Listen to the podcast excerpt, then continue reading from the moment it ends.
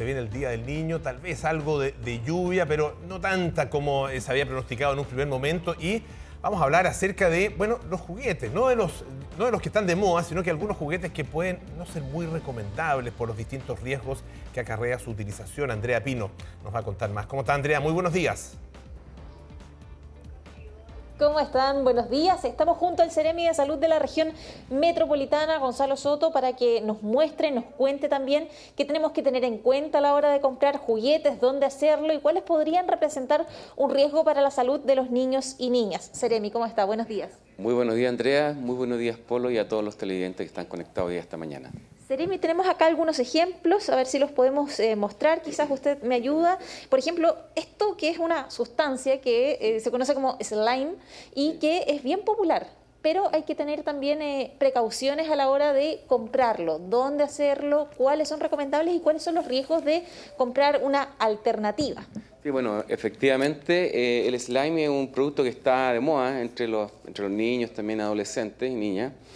Y efectivamente hay muchos de estos productos que eh, lamentablemente integran al país sin, sin, tener la debida certificación. Entonces hay algunos de ellos que en la manipulación de los, cuando hacen los niños la manipulación de este, de este, de este en el fondo slime, se le irrita la piel y puede causar un problema en el fondo de alergia y que efectivamente se han, se han levantado más de 12 casos, efectivamente, que han habido algunos, algunos niños con problemas y que han sido notificados al CITUC. Entonces, la recomendación es que los padres tengan cuidado justamente donde lo compran, que sea un establecimiento certificado y donde también eh, las etiquetas del producto, en este caso el Lime, estén debidamente señalizadas en español, la edad en las cuales se puede utilizar y que también al tener esas certificaciones uno ya podría estar tranquilo porque están de alguna manera certificados por, eh, en el fondo, por, los requerimientos que se tienen normativamente en Chile respecto a la venta y uso de juguetes. ¿Qué tiene que ver este, este polvo con, con, el slime? Aquí dice bórax polvo y entiendo que también es una sustancia que se utiliza para hacer esta masa, esta sustancia. Sí, hay dos cosas. Primero que mucho, mucho de estos slime que no son, en el fondo slime ilegal en el fondo, que entran de forma ilegal, que se venden en el comercio ilegal, eh, eh, tienen sustancias que son nocivas para la salud, como el bórax, o sea, el bórax, perdón. Y esta sustancia es la que genera eh, problemas justamente en la piel a niño y niña, y por eso el llamado a no comprar esto, estos slime, por ejemplo, en lugares donde no esté el etiquetado debidamente señalizado, además en español. Y por otro lado, también el, eh, hay que tener mucho cuidado porque hay muchos videos en las redes sociales también para hacer slime de forma artesanal, donde se ocupan detergentes, otras sustancias químicas que efectivamente le pueden provocar problemas en el fondo a muchos niños y niñas que lo estén manipulando. Hay muchos de estos productos slime que sí tienen la certificación de vida, está en español y efectivamente las sustancias que, con las que contienen no le provocan daño a la salud de los niños y niñas adolescentes. Entonces es importante que lo podamos estar muy atentos a los padres y madres y cuidadores a la, hora de comprar estos productos. Por ejemplo, un slime que deja la piel de color, por ejemplo, si este, este es de color verde y me deja la, color, de, la piel de color verde, claramente es un slime que no cumple, que no debería estar siendo eh, vendido. Debería ser tóxico. Exactamente. Nosotros en todo caso desde la Seremi de Salud estamos supervisando la importadora, eh, cursamos sumarios cuando efectivamente no se cumple la normativa, estamos en la vigilancia y la fiscalización, pero es muy importante que los padres y madres y cuidadores puedan estar atentos a, a estas recomendaciones. ¿Han encontrado, a propósito de los sumarios que han levantado, han encontrado un número importante en importaciones de productos irregulares? Sí, efectivamente, eh, lo que se, por ejemplo, más, más de 10.000 artículos se han estado supervisando y fiscalizando en distintas importadoras y juguetería.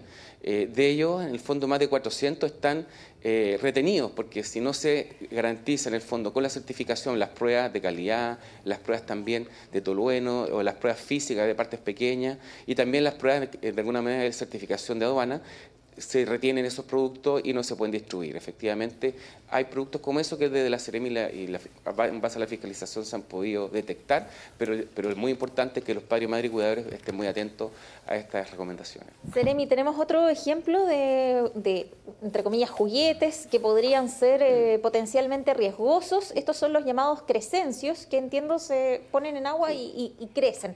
¿Qué riesgo representan? No sé si existe una alternativa segura, confiable, para que los padres también puedan saber. Sí, esto es muy importante porque son partes pequeñas. ¿Ya?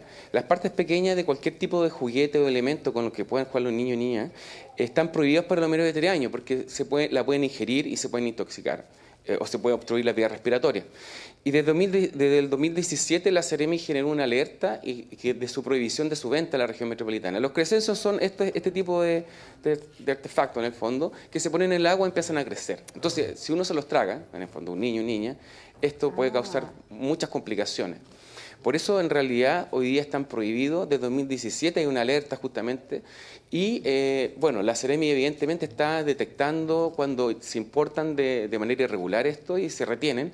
Pero efectivamente el llamado a los padres y madres es que por favor no compren los crescencios, que efectivamente son un riesgo para la salud de los niños y niñas.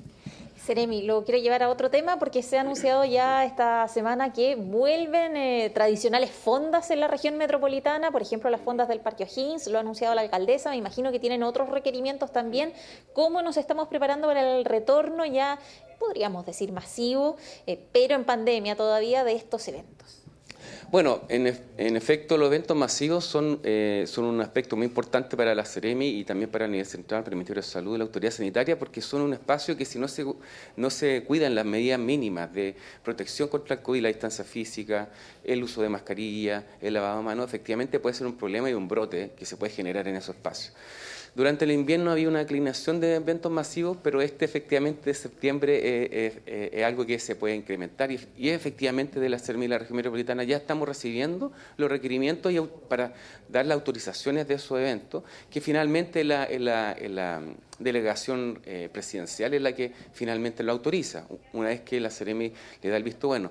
Y, en ese, y, en ese, y estamos en ese trabajo. Estamos recibiendo los requerimientos de algunas comunas y algunas productoras que eh, que necesitan justamente poder eh, revisar todos sus requisitos para poder autorizar esos eventos, donde hoy día, según el plan paso a paso, seguimos cuidándonos.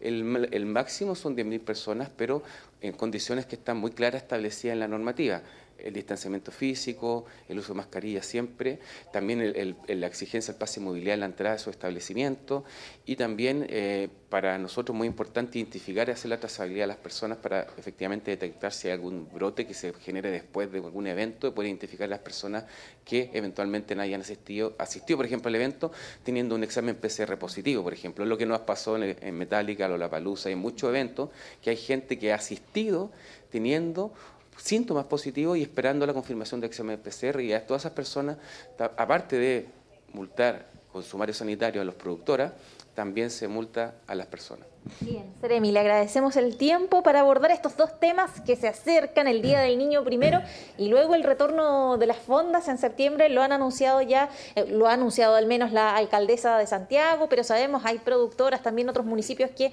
están enviando sus solicitudes, así que nos despedimos con esta imagen, con no sé si podemos mostrar, eh, Patricio, los juguetes que no se recomiendan, que están prohibidos para que los papás lo tengan en cuenta este Día del Niño, eh, evitar cualquier complicación o riesgo de estos elementos que pueden llegar incluso a ser tóxicos. Así que atención, nos despedimos con esta imagen para que eviten precisamente la compra de estos productos, sobre todo cuando o están prohibidos en el caso de los crescencios o eh, no preferir alternativas que se vendan en comercio irregular. Perfecto, muchísimas gracias Andrea, gracias también al Ceremi por todos los antecedentes.